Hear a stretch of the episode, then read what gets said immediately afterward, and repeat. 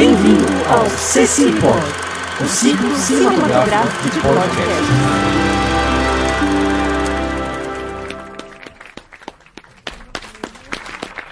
Olá, boa tarde para vocês. Então é assim que as pessoas se sentem, né? Quando elas entram aqui.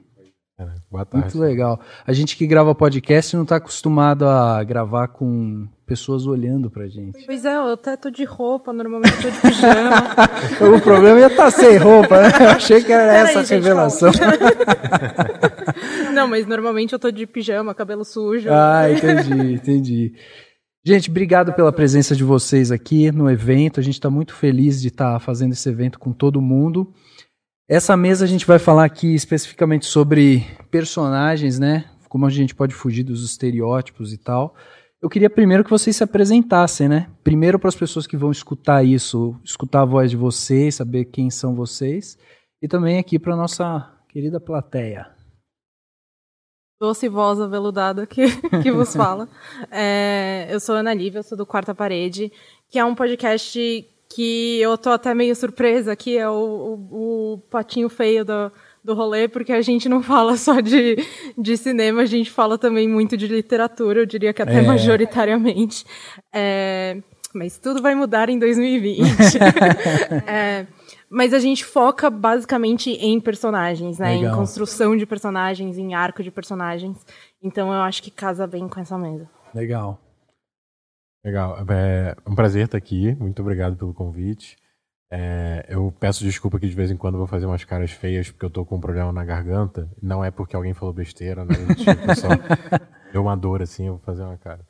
É, eu sou o Ian Rodrigues, eu tenho um site chamado Além do Roteiro, porque eu sou roteirista e é meio que o meu diário de estudos. Uhum. E também O Homem Também Chora, que é um podcast que eu tenho com um amigo, Lucas, onde a gente fala sobre masculinidades possíveis. A gente problematiza bastante e tenta ver possíveis referências sadias e tal pra gente trabalhar. Legal. Então, em cima disso, a gente acaba falando muito também de personagens, de narrativas que tem alguma, que, alguma questão que precisa ser melhor trabalhada, Uhum. ou narrativas que são um pouco fora do padrão em relação a representações de masculinidade. Falando disso, acaba falando muito de gênero também, então Legal. esse panorama aí.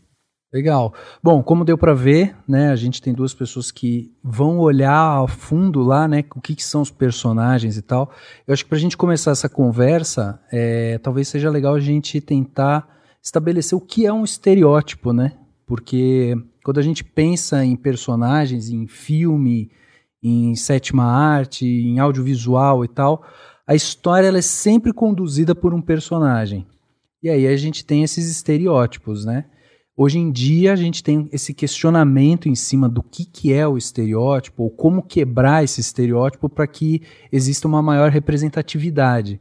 E aí eu queria saber de vocês, assim, como que vocês enxergam o, o estereótipo de uma maneira geral, né? Vocês enxergam ele como algo realmente é, que é ruim, né? Ou, ou bom, não sei, como que vocês enxergam? É, eu acho que no meio disso entra uma discussão bem confusa e complexa é, na diferença entre usar estereótipos e arquétipos. Legal. Eu acho que às vezes as pessoas confundem um pouco as duas coisas, assim. Então, por exemplo, aquela história de tipo Dumbledore e Gandalf, aquilo é um arquétipo. Uhum. É, não é necessariamente um estereótipo, que é o arquétipo do old wise man, tal, do sábio. É, aí a gente pode entrar na parte do estereótipo, que é porque que esse old wise man é sempre branco. Sabe? É, aí eu acho que é, é uma Aí é um outra. estereótipo. é- Aí é um estereótipo, aí é uma outra visão. Mas a construção do personagem, o porquê dele existir, é um arquétipo. E aí, arquétipo, gente, olha, eu não estudei psicologia, tá? Não vou falar sobre isso. Mas é uma coisa que é, é uma ferramenta de roteiro, né? É uma coisa que, assim, a gente, em algumas histórias, pedem, assim. Se você vai contar uma jornada do herói, é uma coisa que entra, assim. É verdade. Agora, estereótipo, eu, eu penso mais em quando, tipo, quando a gente pensa em uma pessoa e a gente automaticamente classifica a, tudo sobre ela, como a gente estava, tipo, tendo uma mesa agora, antes da gente, sobre negritude, e automaticamente classificar como, tipo, ah, então é periférico, então é sabe? É tipo, teve que é, é, ladrão ou teve que lidar com essa questão, sendo que, assim, não porque nem sempre, né? Exato. É, então, essa, essa ideia também. Então, por exemplo, quando foi me falado o, o tema da mesa, eu fiquei pensando muito sobre, tipo, eu como mulher gorda e pensando em tipo histórias de gordas. Uhum. e como é sempre tipo ai a gorda que se achava feia e aí ela fica ai mas eu sou bonita agora é... sendo que é tipo gente você não pode contar uma história é. sobre uma gorda em que tipo ela ser gorda não é importante eu, eu adorei a interpretação. Gente me contrata em Hollywood Mas sabe, a ideia em que, tipo, a, a história de pessoas gordas não precisa ser sempre baseada em, tipo, aceitação. Ela pode já começar o filme já se aceitando. É, sabe? É verdade, é verdade. Ela pode ter um problema universal, né? Como, tipo, só homem branco tem problema universal, por quê? Né? O, o estereótipo nisso que você falou da classificação, eu, eu acho que encaixa muito. Porque cl classificar coisas é natural do ser humano. Né? Então, é. naturalmente, é. a gente vai o tempo todo ter estereótipos na cabeça que a gente vai encaixar em cada figura que a gente enxerga.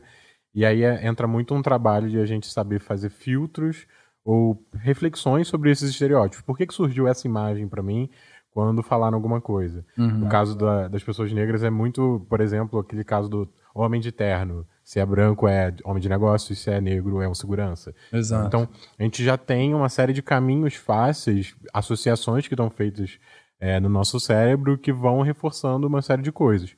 Algumas dessas classificações são úteis para a gente no dia a dia, para a gente já conseguir caminhar por decisões do dia a dia, coisas fáceis. Outras são extremamente maléficas, geram problemas sociais, estruturais. Então, é, é uma coisa assim, não dá pra gente falar, ah, nunca mais vai ter estereótipo, a gente vai conseguir resolver esse problema. Não, a gente funciona de maneira que a gente gera isso todos os dias. Uhum. Novos estereótipos surgem o tempo todo. A gente precisa trabalhar nessas reflexões, assim, sempre um pé atrás para ser crítico em relação a eles. Por que, que eu estou pensando nisso? Porque eu já fiz essa associação direta. Tá. Será que tem alguma coisa por trás disso, sistêmica, estrutural, algum desses termos que a gente ouviu aqui hoje? Uhum. Ou será que, é, sei lá, é uma, nesse caso é uma coisa inofensiva? Pode ser também. Entendi. E estereotipar, é, ele fica é, preso exclusivamente em pessoas, personagens, ou vocês acham que também existe a questão de, pô, existe uma história estereotipada, por exemplo? Ah, é um padrãozinho que segue ali, entendeu? Será que tem isso? Porque também é um, é uma, é um desafio, né? Quebrar um pouco isso, né? É, é você falou do estereótipo em relação ao arquétipo, e talvez nessa questão que você está trazendo seja em relação a um clichê. Ah, tá. A gente já tem muita. É, é na, Gente, na crítica, a língua assim, portuguesa é, é, muito confusa. Exato, tem palavra para é. milhares de sentidos, né? Então, assim, já, já fica pensando, como é que eu fujo dos clichês?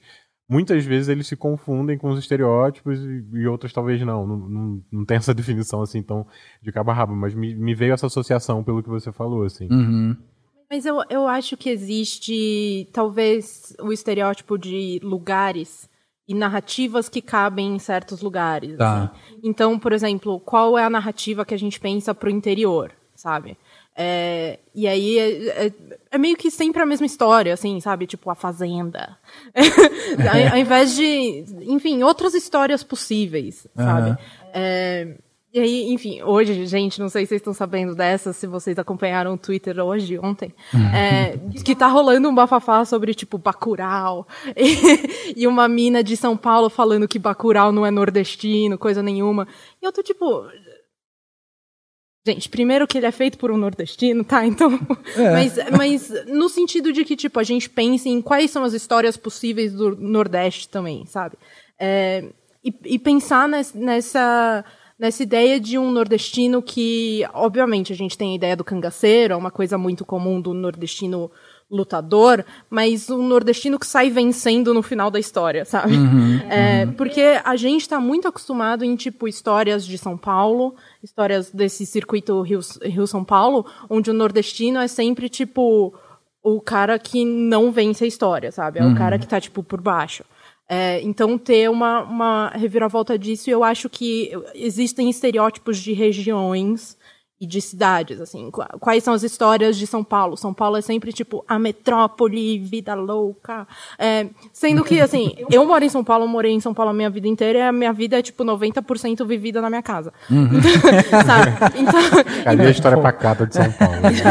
Exatamente. Então, também tem isso, sabe? Também tem, tipo, o bairrinho onde nada acontece, onde, tipo na, na, minha rua de final de semana não passa carro, entendeu? Porque não tem movimento. Uhum. É, tipo, eu moro nessa cidade de interior que é, tipo, dentro de São Paulo, num bairro grande, assim.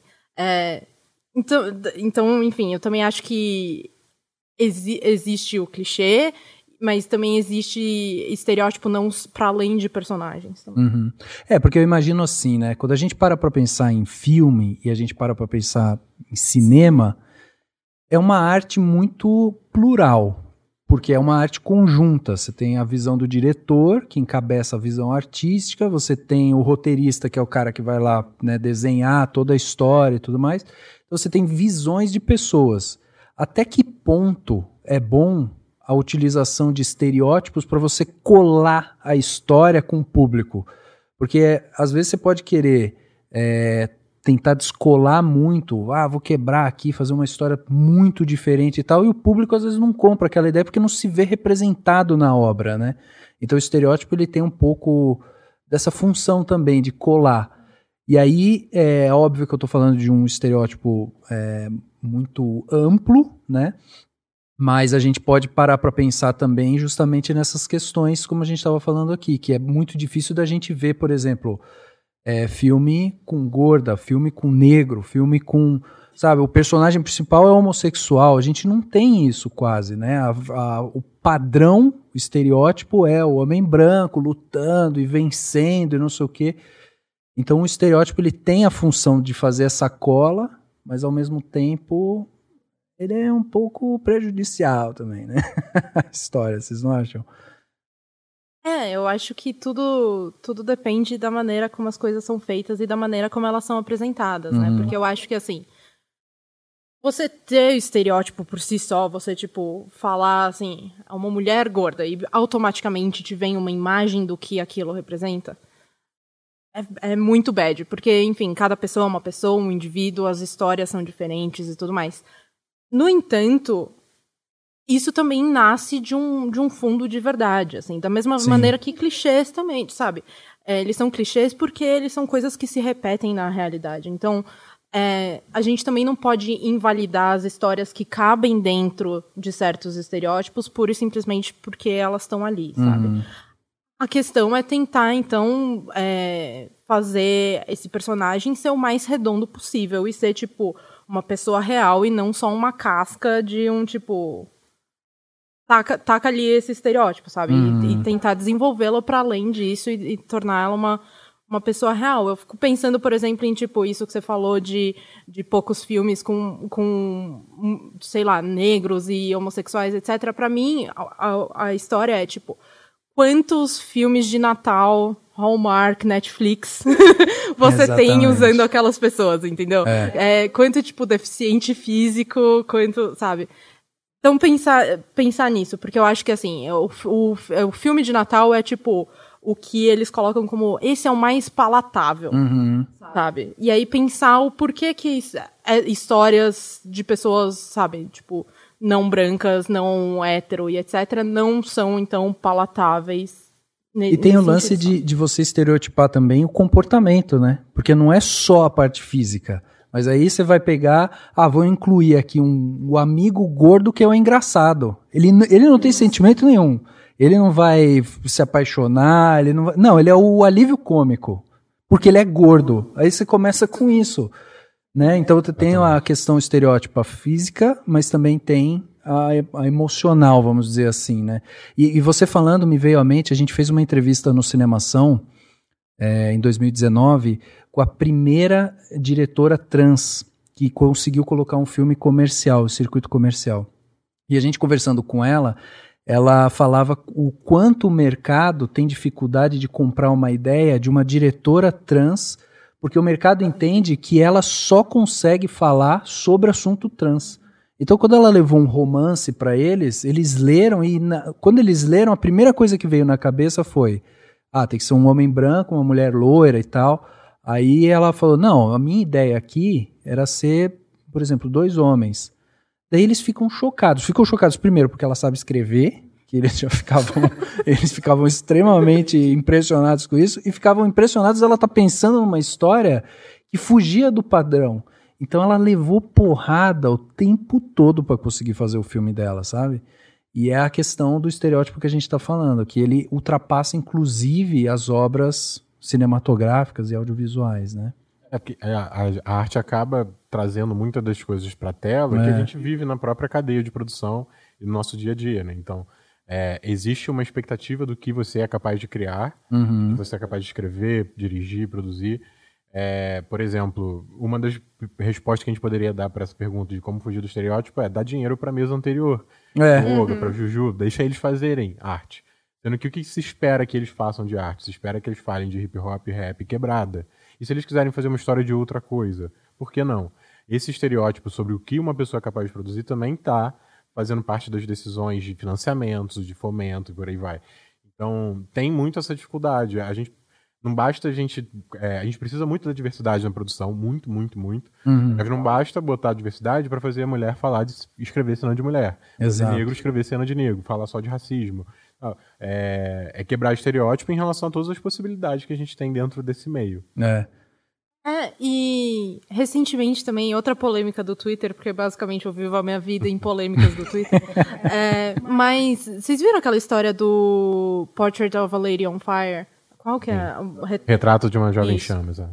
É, Ou dama. falando sobre crítica e sobre como, tipo, homens são incapazes de, de compreender esse filme. É, e eu acho que também existe esse estereótipo de, tipo, ah, é um filme de mulher, sabe? Tipo, ah, são duas lésbicas, então esse filme não é pra mim e você nem mesmo vai ver, nem mesmo se dá o trabalho. É, como se fosse assim, nossa, meu Deus, mulheres de fato têm outra vis- visão. É impossível o homem entender o que uma mulher tá falando. Vive em outro planeta, né? Exato, gente, praticamente duas espécies. E, e assim, você foi obrigada a, se identificar, a se emocionar com histórias de homens criados A por minha homens vida inteira, exatamente. Aí eu não posso me identificar e emocionar como história de duas mulheres. Por quê? Ou então essa ideia de É, que, por verdade. exemplo, é, antes, tudo bem que agora foi indicado pra é, melhor filme e tudo mais, mas vocês viram aquilo de que a, a academia, o pessoal não tava indo ver os screeners de Adoráveis Mulheres? Uhum.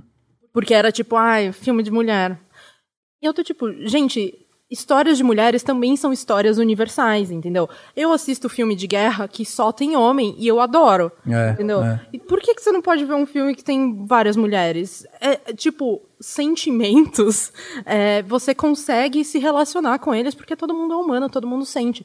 Talvez você não tenha tido a mesma vivência, talvez você não tenha essa experiência pessoal, mas Mano, se você não tem empatia, aí, mano, aí são um sociopata, é outro problema. Mas, sabe, se você não, não é, en- então é, é absolutamente capaz de você se identificar com qualquer história é, contada por qualquer pessoa, e é isso, é tipo, mulher também não necessariamente precisa contar. é, a Kate Bigelow, por exemplo, ela só faz filmes com, É, com Guerra de homem. Terror, né, por exemplo. Exatamente. É tipo, é majoritariamente uma visão de mundo masculina vindo de uma, uma diretora mulher. É isso.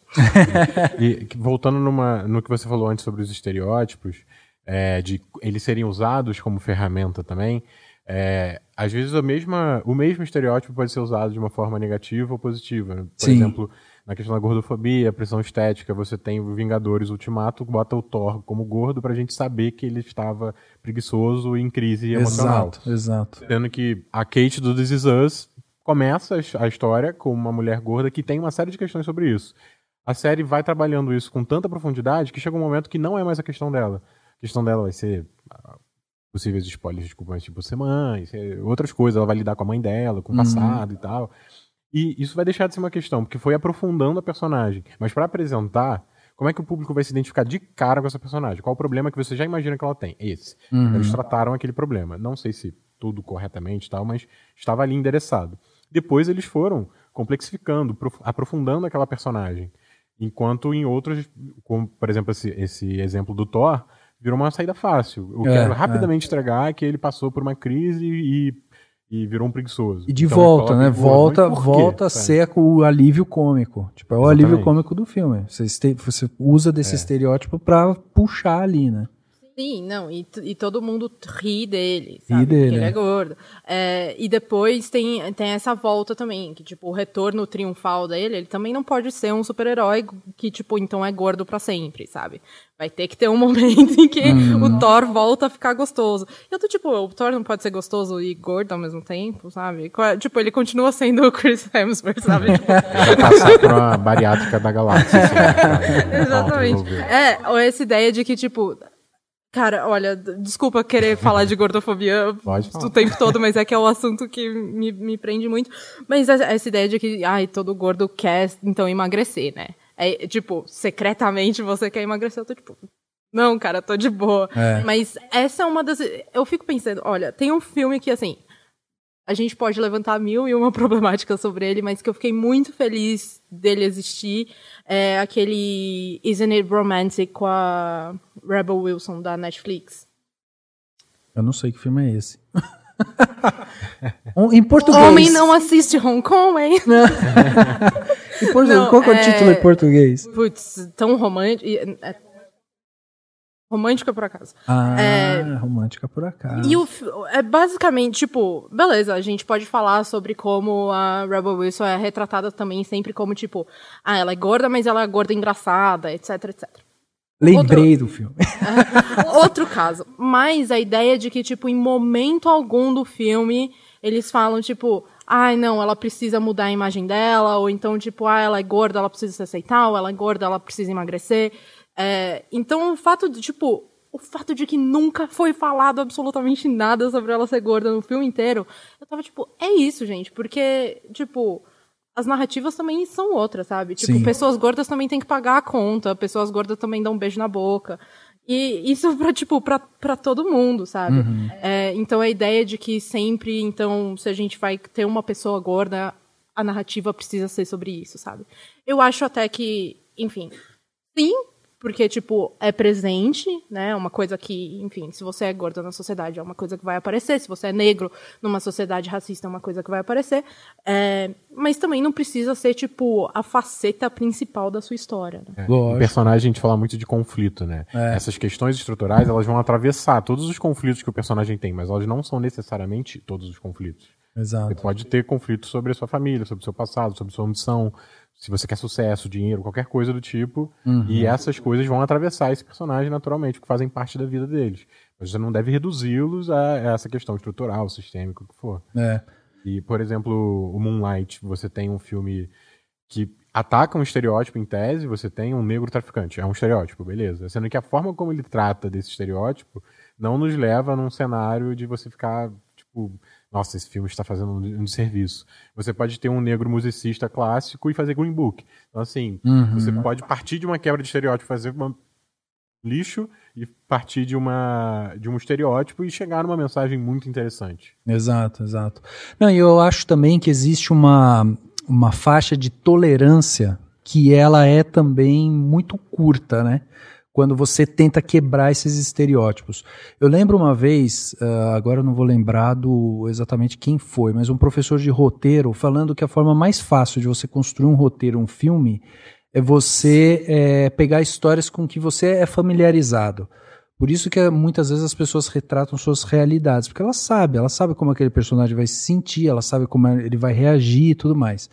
Então, ah, pô, eu quero começar a escrever um filme. Começa com uma história que você conhece, né? Uma história que é sua. É, dá uma mexida ali, mas você sabe como é que é. E aí, o, o que é perceptível é que você tem dentro do mercado cinematográfico e, e audiovisual, enfim, é, por exemplo, diretores que estouram com histórias que são muito conectadas a ele. Quando esse diretor ele tenta se descolar um pouco dessa história e fazer uma história diferente, ele fica com essa coisa de ser estereotipado também por aquilo que ele fez. Então, por exemplo, vou dar um exemplo aqui de diretoras mulheres, que são um número muito pequeno no mercado.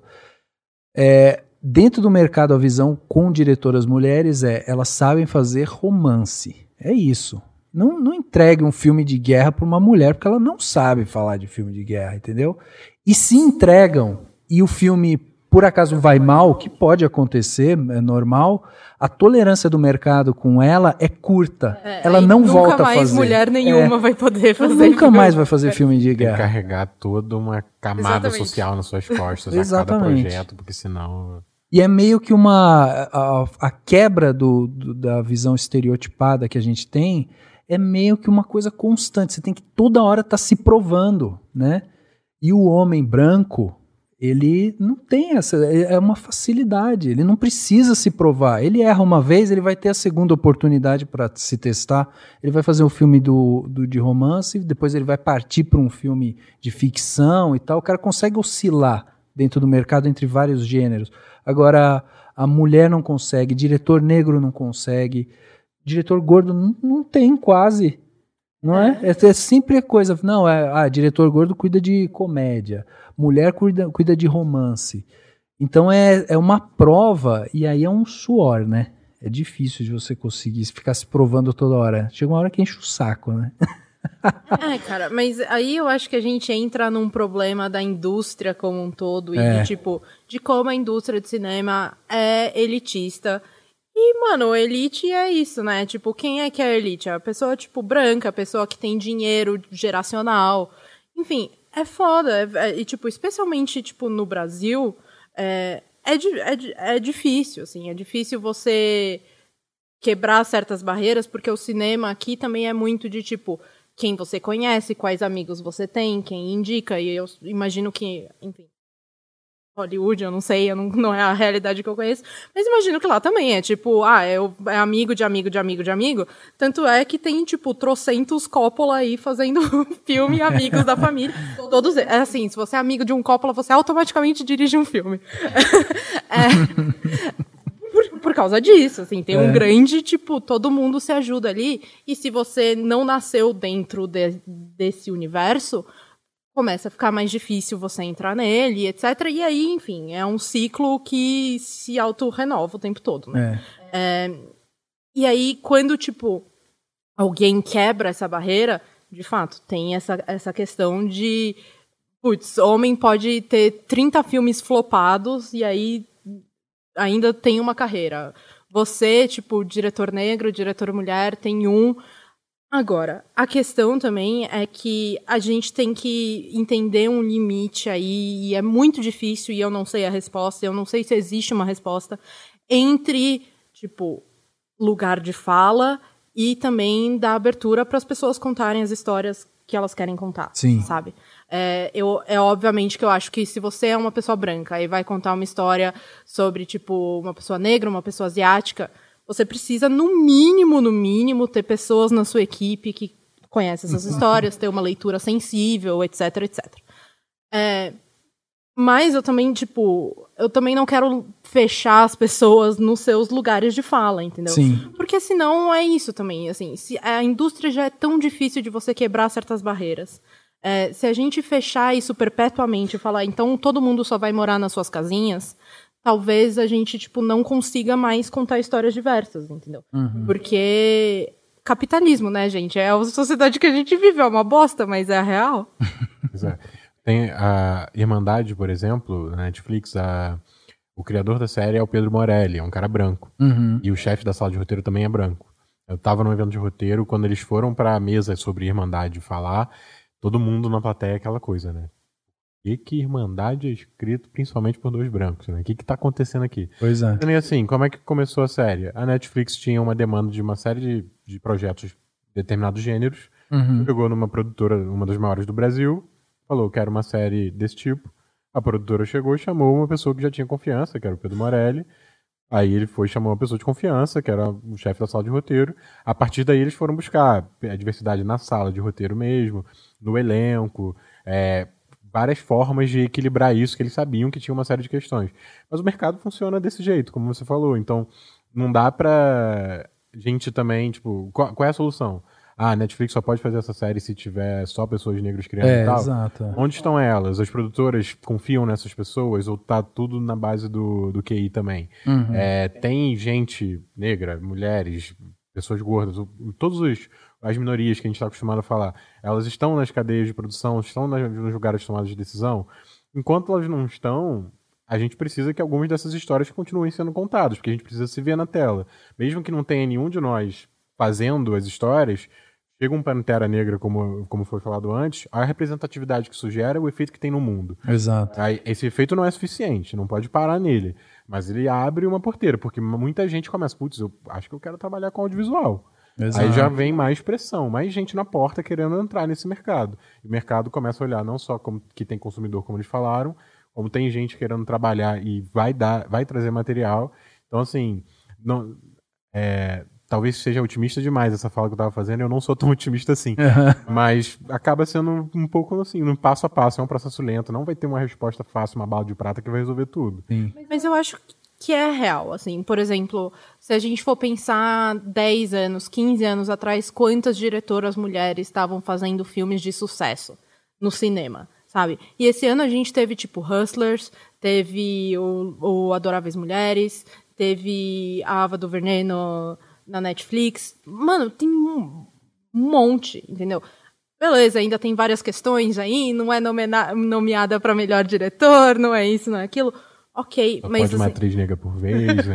É, putz, meu, isso é me tipo, mata. meu Deus, a gente já tem a nossa cota de mulher aqui nesse negócio, não pode nomear mais. É, mas eu acho que, assim, quanto mais você vê que isso é uma possibilidade, mais vai se tornando uma possibilidade. Então, assim, por exemplo, eu fico pensando em é, asiáticos podres de rico, sabe? É, e aí você pensar em, tipo, beleza, vamos ver nos próximos 10 anos, então, quantos outros filmes é, majoritariamente asiáticos não vão ter, sabe? E qual o sucesso deles? Eu acho, tipo, a gente já teve um esse ano aí, que é The Farewell, mas, tipo, mais ainda, sabe? E acompanhando isso, porque eu acho que essas coisas têm uma reação, mas é uma reação lenta também, porque as coisas não mudam de, um, de uma hora para outra, e também porque quem está assistindo isso os jovens, etc., vão demorar um tempo para entrar no mercado também. Então, assim, eu acho que ah, as primeiras mulheres diretoras ali indicadas, a, sei lá, a jovem que cresceu assistindo, tipo, Virgens Suicidas, tá, tipo, agora começando, sabe? Então, tem isso também, ver quais são essas mulheres que estão crescendo assistindo a Greta Gerwig ou a Ava e, tipo, esperar aí mais um tempo para elas surgirem no mercado e irem aparecendo. E é, eu sei que é, tipo, dá um, uma bad e é desencorajador você falar que é um trabalho de, tipo, formiguinha, passo a passo, vai fazendo, etc. Porque, mano, 2020 já era pra gente estar tá bem adiantado nisso, É, né? Mas, bom, já que é assim, É então, tipo, é, é melhor ir, ir fazendo aos poucos e que isso exista do que não fazer at all, né? Eu lembro, eu lembro de uma entrevista que juntaram a Whoopi Goldberg com aquela atriz que negra que fez as Caças Fantasmas agora, né, recente. E elas numa mesa conversando, e aí essa atriz do, do, do Caça Fantasma. Leslie Jones, né? Leslie Jones, exatamente.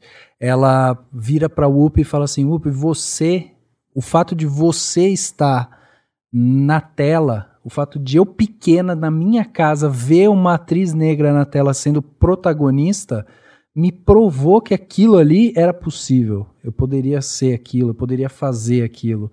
Então é essa quebra de, de estereótipo, né? Porque a partir do momento, e aí até entrando aqui um pouco, né, como fugir dos estereótipos, é justamente esse, esse movimento de que o mercado ele precisa ir dando oportunidade e como vocês falaram também, ah, não dá também só para pegar e falar, não, aqui é dentro da caixinha, só mulher vai fazer o filme de mulher e não sei o quê. Não é também assim. Mas é o fato de, o que eu acho que é essencial é você dar a liberdade para esses diretores, os roteiristas e tal, errarem. Porque é assim que a gente vai começar a elevar a qualidade dessas obras, entende? A partir do momento que você pega, por exemplo, tem uma história é, da, da, acho que do, da Segunda Guerra, é, que as mulheres, elas. Não, da Primeira Guerra, que as mulheres elas tiveram que tomar é, lugares, né, postos na, na Alemanha e tudo mais, porque os homens estavam indo tudo para as trincheiras. E, e elas tocaram o país, cara. A gente não tem um filme falando sobre isso, sabe? De como que elas conseguiram tocar o país. Então, assim, pô, pega uma mulher, uma diretora, faz um filme desse. O filme pode ser um fracasso, pode ser mal filmado, filmou com o celular, usou um microfone aqui nosso para captar, usou qualquer coisa. O microfone mais chique que eu já usei. Mas, pô, coloca ela lá, deixa ela produzir, mostra sua visão artística. Errou, volta. Não, vamos fazer outro, vamos fazer outro, fazer outro. Porque foi assim que todos esses caras aprenderam a fazer. Os caras hoje que ditam o ritmo do mercado, né? Foram assim que eles aprenderam a fazer. Então, para mim, só existe essa quebra do estereótipo a hora que a gente dê essa liberdade do erro. O erro é fundamental nessa, nessa hora, sabe? E eu, eu, eu acho que existe um lugar muito importante aí também do circuito de cinema independente como um todo, assim, os festivais e etc. É, e aí, as pérolas que saem desses festivais, assim. Eu acho que, por exemplo, se você acaba mandando o seu filme sei lá, para Toronto, para Sundance, é, e alguém ali, tipo, vê, algum crítico vê e aquele filme se destaca, as chances dele, tipo, crescer depois daquilo são muito maiores, entendeu? Então eu fico pensando, por exemplo, em Tangerine, é. que é uma história, tipo, é, LGBTQIA, é, filmada num iPhone, é, periférico e etc. Mas, tipo, ganhou reconhecimento, começou a ganhar reconhecimento em festivais e aí virou uma questão. Ainda de nicho, obviamente, eu não espero sair na rua e falar, tipo, você viu o Tangerine e o cara do ponto de ônibus falar, meu filme favorito. É, mas, mas, assim, já que a gente está buscando alternativas, eu acho que esse também é um, é um, é um meio, assim. É, por exemplo, eu acho que The Farewell, que é, é esse filme asiático que eu estava falando, que é tipo uma diretora é, asiática americana contando uma narrativa de, de imigrantes asiáticos americanos. É, ele só ganhou o reconhecimento que ele ganhou e só virou tão popular quanto ele virou porque ele primeiro passou por um circuito de festivais e aí tipo começar as pessoas começaram a ver e falar putz isso é legal também é, é. é ele não nasceu também gigante é, então a gente também, beleza, eu acho, tipo, eu acho ótimo, eu acho que a gente tem que ter mais projetos, tipo, é, blockbusters focados é, em, em, narrativas diversas, etc. Mas também é, a gente também não pode, tipo, ficar esperando isso acontecer, sabe? Uhum. Faz o seu filme, faz o seu filme de pouco orçamento e, meu, Aí os dados da sorte vão decidir sim, se, tipo, sim. alguém vai ver ou não. Mas a gente nunca, a gente nunca sabe, sabe? Tipo, vai que o David Ehrlich ali do IndieWire pega você e fala assim, essa é a minha favorita. E aí você fica, eu ganhei na vida. É. E isso que você está falando da crítica, assim, acho que até conversa um pouco com alguns das mesas mais cedo.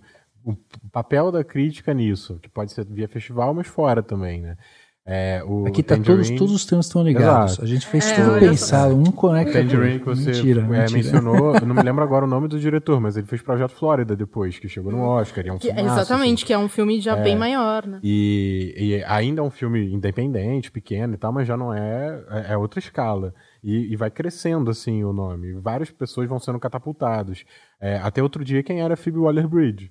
Hoje ela, tipo, por favor, ela é a dona desse país aqui já. Tipo, é muito foda.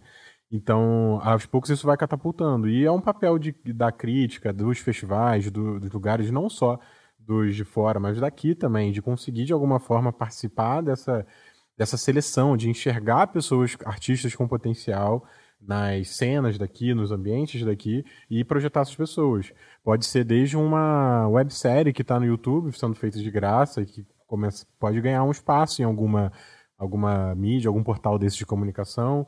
Pode ser um, uma série brasileira que não aparece tanto em algum canal, mas tem uma sala de roteiro ali, tem uma equipe de produção enorme que está fazendo acontecer. E, assim, essas séries, por mais é, fora do mainstream que elas estejam, essas produções Hoje em dia a gente está num mundo de algoritmos que é, tem uma série de pessoas me, medindo quem está fazendo sucesso que pode despontar como a próxima grande produção. Exato. E é, essas pessoas são captadas. Netflix vai em cima, a Amazon vai em cima. O mercado está chegando com muita força de VOD. Então, assim, é, é um papel que eu acho que conversa muito com a dinâmica. Não é só a galera na criação que tem que saber vender, distribuir e tal, ainda mais no Brasil que praticamente todos esses setores são problemáticos, é, ainda tem, tem essa questão também de como fazer aparecer essa galera independente. É verdade. Como que é o nome daquele filme da Netflix que o cara Eu sou péssimo para nomes, tá, gente? Eu faço podcast de cinema e eu esqueço de todos os nomes de filme. O filme do cara que ele, uh, ele, ele vai para um mundo onde as mulheres ocupam o papel do homem, lembra disso? Um filme francês. Ah, um filme francês. Ah, ah, meu Deus. Ah, não sou só eu péssimo com o nome. É... Enfim, esse filme, não sei se o pessoal Aga, Não, agora isso vai me incomodar pro resto é, da minha vida. Homem, homem no mundo inverso. É. Não sou, não sou homem fácil, exatamente, Boa. tá vendo? Por isso que eu sempre quis gravar com plateia. A, a habilidade de pesquisar no Google é essencial hoje em dia. É, então. é isso aí, não sou um homem fácil. Eu assisti esse filme e aí depois que eu assisti ele, eu falei assim, cara, eles tinham que fazer um para todos os, os, estereótipos possíveis, entendeu? Pegar o, o estereótipo de homem branco e falar assim, agora você vai para um mundo onde todo mundo é gordo, você vai para um, um mundo onde todo mundo é negro. Agora, vamos ver como é que você vai se sentir, né? Porque é, eu acho essa, essa relação, né, de você se colocar no lugar do outro, ela é tão importante, meu, essa empatia, né, de criar essa empatia. É muito louco isso, porque assim, é, aqui no Brasil eu sou uma mulher branca, classe média, meus pais são brancos, etc, etc. No entanto, eu morei um tempo na Irlanda, é, eu fui fazer mestrado lá, e aí lá eu era claramente a mulher de cor. E aí sempre que tinha uma conversa sobre isso, era tipo, Ana, e você?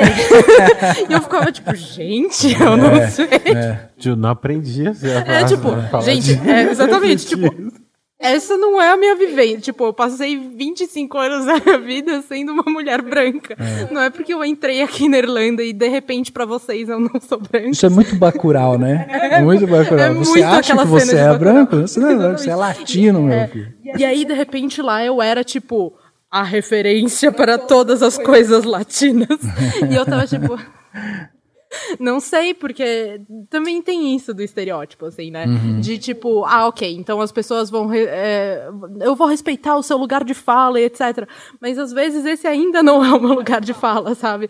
E as pessoas estavam tipo, não, mas é claro que é. E eu tava, não, não é. pois é. é verdade. Gente, então eu queria agradecer. Antes da gente encerrar, eu gostaria que vocês deixassem canal, Twitter, né? Afinal de contas, fonte de informação, Twitter está aí para isso. Então, né? Como que as pessoas fazem para acompanhar vocês aí nessa internet de meu Deus aí? Beleza, obrigado. É, o Além do Roteiro é alemdoroteiro.com, o site, e o, o, meu Twitter é arroba além do roteiro, e a Instagram eu divido com o pessoal e o, e o do perfil. E o meu podcast é o Homem Também Chora, então o arroba é Homem TB Chora. E, enfim, e chora, pode... né? Isso. chora, homem chora também. Chora. Ah, tá. Só para confirmar. Tem que ficar claro que chora. tá. E é para chorar mesmo. Aí. Então, podem, podem seguir lá nas redes, acompanhar. O podcast está em todas as plataformas, que a gente subiu pelo Anchor e assim, distribui para mais de 17 plataformas. Então, na esquina ali do lado tem o nosso podcast também, sabe? É. é só seguir e a última coisa é, como roteirista, o meu maior projeto é a busca de emprego. Então, se alguém souber de alguma coisa aí, manda jobs. É, é o jeito mais fácil de encontrar é buscando emprego. legal, legal. É, o famoso Manda Jobs, é também aí. estamos juntos.